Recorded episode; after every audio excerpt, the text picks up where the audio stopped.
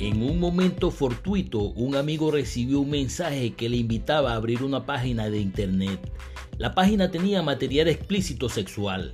Por un momento se dejó llevar de las ofertas engañosas. ¿Dónde te dejas llevar para obtener lo que realmente quieres?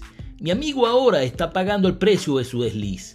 Un líder 4x4 está tan enfocado y ocupado en hacer posible su visión que cuando llegan ofertas engañosas se dice a sí mismo, no está en mi agenda, por lo tanto se desecha inmediatamente. Asegúrate de estar ocupado en tu visión y no entretenido buscando nada en lo prohibido. Hasta la próxima.